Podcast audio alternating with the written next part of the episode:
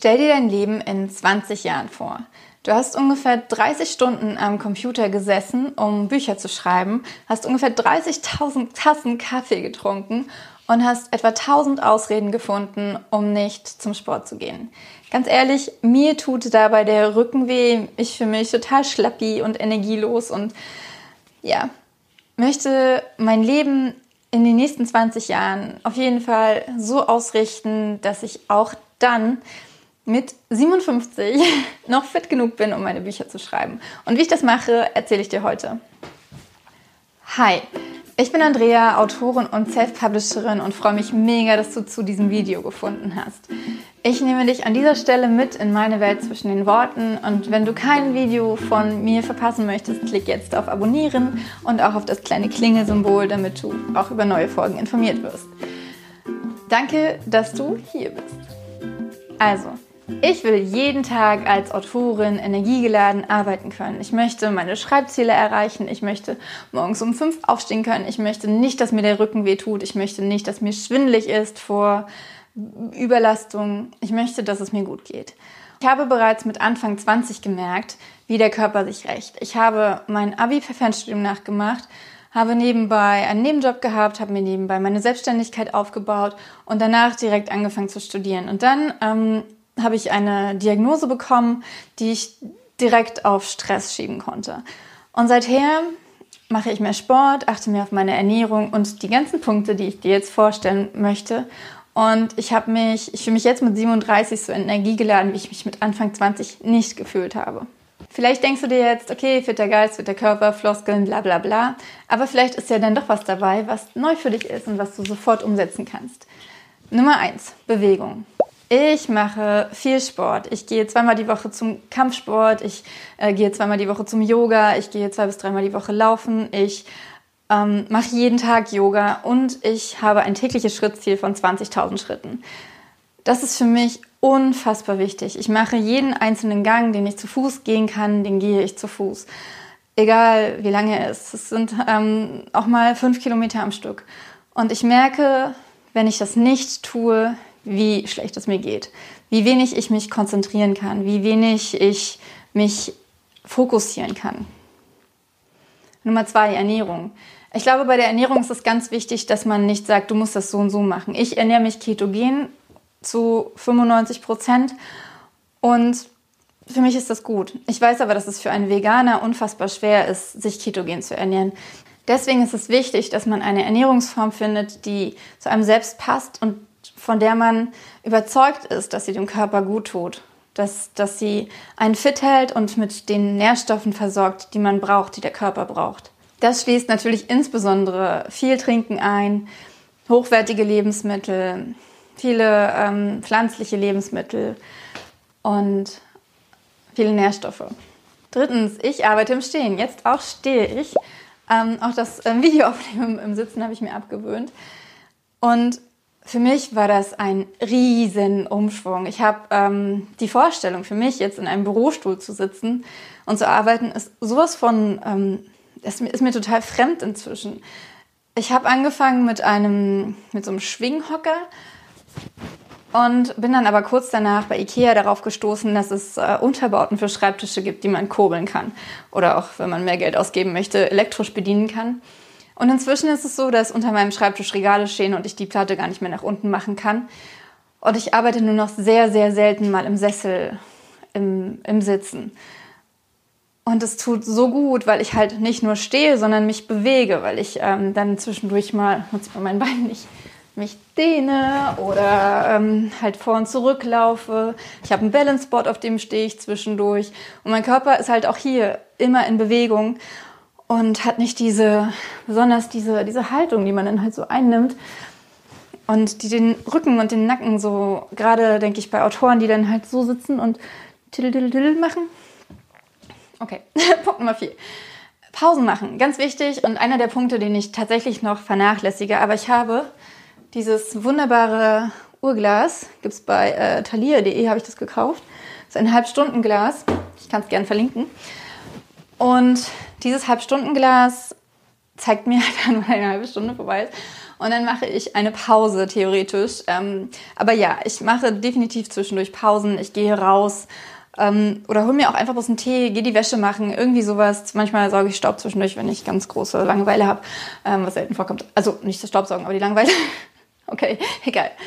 Ähm, fünftens, ich setze mir erreichbare und Ziele, die aus mir direkt herauskommen. Ähm, erreichbar meine ich, damit meine ich nicht, dass, dass ich mir Ziele setze, die ganz easy zu erreichen sind, sondern ich habe weit entfernte Ziele, die ähm, jetzt für mich noch utopisch sind, ja.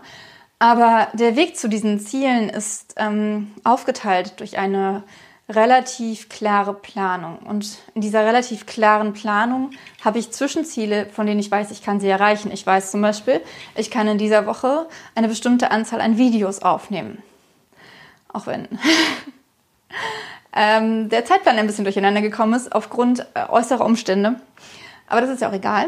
Ich weiß aber, ich kann diese Anzahl an Videos aufnehmen und bearbeiten und das ist ein erreichbares Ziel und das ist mein Ziel. Das ist nicht jemand anders, der gesagt hat, du musst jetzt aber so und so viele Videos aufnehmen. Nein, ich habe mir das vorgenommen. Ich richte mich nicht nach den Zielen anderer, sondern nur nach meinen Zielen und das nimmt eine ganze Menge Druck und Stress von den Schultern, wenn man wirklich weiß, es ist mein Ziel. Und wenn ich das Ziel irgendwann nicht mehr habe, dann kann ich es auch fallen lassen.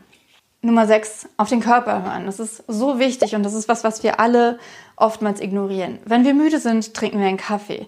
Wenn wir ähm, uns gestresst fühlen, essen wir Schokolade. Wenn wir, keine Ahnung, uns unter Druck gesetzt fühlen, dann arbeiten wir schneller. Anstatt den, den Körper, den, den Schmerz, den, den der Körper hat, anzunehmen und zu sagen, okay, ich muss hier was ändern. Ich muss nicht irgendwie noch schneller sein, sondern anstelle des Kaffees sollte ich vielleicht einfach mal für fünf Minuten die Augen schließen. Anstelle der Süßigkeiten sollte ich vielleicht einfach mal zehn Minuten richtig durchatmen, um meinen Körper zur Ruhe zu bringen. Anstatt die Rückenschmerzen mit ähm, oder die Kopfschmerzen mit einer Paracetamol zu ähm, unterdrücken, sollte ich vielleicht rausgehen, mich bewegen, äh, Yoga machen, mich massieren lassen. Äh, im Stehen arbeiten. Genau.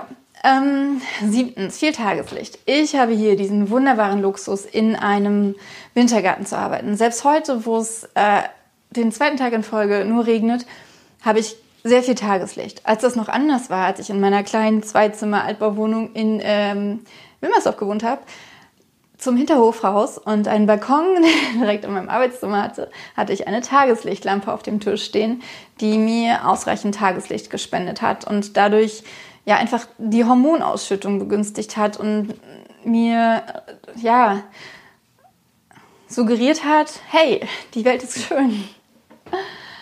Achtens in die Ferne gucken. Auch das ähm, kann ich hier relativ gut für ähm, Berliner Verhältnisse. Und das ist unheimlich wichtig für die Augen, dass du deine Augen immer wieder trainierst. Das muss man ja nicht immer am Schreibtisch machen. Natürlich ist es cool, wenn du direkt ein Fenster hast und dann immer wieder zwischendurch rausgucken kannst. Aber auch wenn du draußen bist, bevor du ins Auto steigst, wenn du an der Bushaltestelle wartest, egal wo, lass deinen Blick in die Ferne schweifen. Mach ähm, Augengymnastik, das gibt es tatsächlich. Faszientraining für die Augen. Damit ähm, gerade für Autoren, die so dicht immer an einem Bildschirm dran sind, deine Augen fit bleiben. Nummer 9, von Giftstoffen fernhalten. Ich habe schon gesagt, der liebe Kaffee und der liebe Zucker. Aber dazu zählen natürlich auch Nikotin und Alkohol und all das, was ja, unseren Körper in gewisser Weise vergiftet. Keine Angst, ich bin jetzt hier kein Moralapostel und sage dir, du sollst den Mädelsabend mit ähm, feuchtfröhlichen, fröhlichen, fröhlichen ähm, Weinorgien ähm, nicht mehr feiern. Darum geht's ja gar nicht.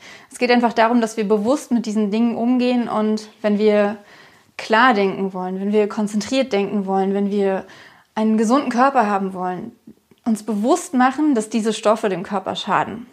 Zehntens, nicht ärgern oder rumjammern. Zum Beispiel über die äh, blöde Autorin, die mir sagt, ich darf keine äh, Schokolade mehr essen, was ich ja gar nicht mache. Ähm, aber ich glaube, dieses äh, Rumjammern und Rumärgern, das machen wir halt einfach unheimlich gerne. Und wir, wir nehmen einfach jedes kleine Detail zum Anlass dazu, um rumzujammern. Ähm, auf einmal gibt es noch One-Click-Rezensionen oder so ganz viele. Kann ich mich auch einfach mal monatelang darüber aufregen.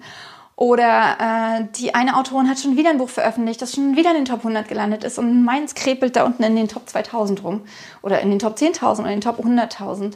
Ja, du kannst dich darüber aufregen. Du kannst dich auch darüber aufregen, dass dein Bus das dritte Mal, dein Bus das dritte Mal dieser Woche zu spät kommt Oder dass der Briefträger schon wieder ähm, deine Post nicht richtig in den Briefkasten reingepackt hat oder der Paketbote schon wieder nicht geklingelt hat. Ja, du kannst dich über all diese Dinge aufregen. Du kannst es aber auch lassen und deinem Körper diese Stresshormone ersparen und stattdessen einen Witz dir von Alexa erzählen lassen. Ein Bonustipp noch, spielen. Probier neue Dinge aus. Ähm, auf diese Weise forderst du zum einen die Muskelgruppen deines Körpers, Muskelgruppen, die du sonst vielleicht nicht benutzt. Wenn du zum Beispiel dann doch mal auf das Klettergerüst kletterst, wenn du mit deinem Kind auf dem Spielplatz bist oder mit deinem großen Kind auf den Spielplatz gehst oder mit deinem Mann oder deiner Frau, wenn ähm, deine Kinder schon ganz groß sind.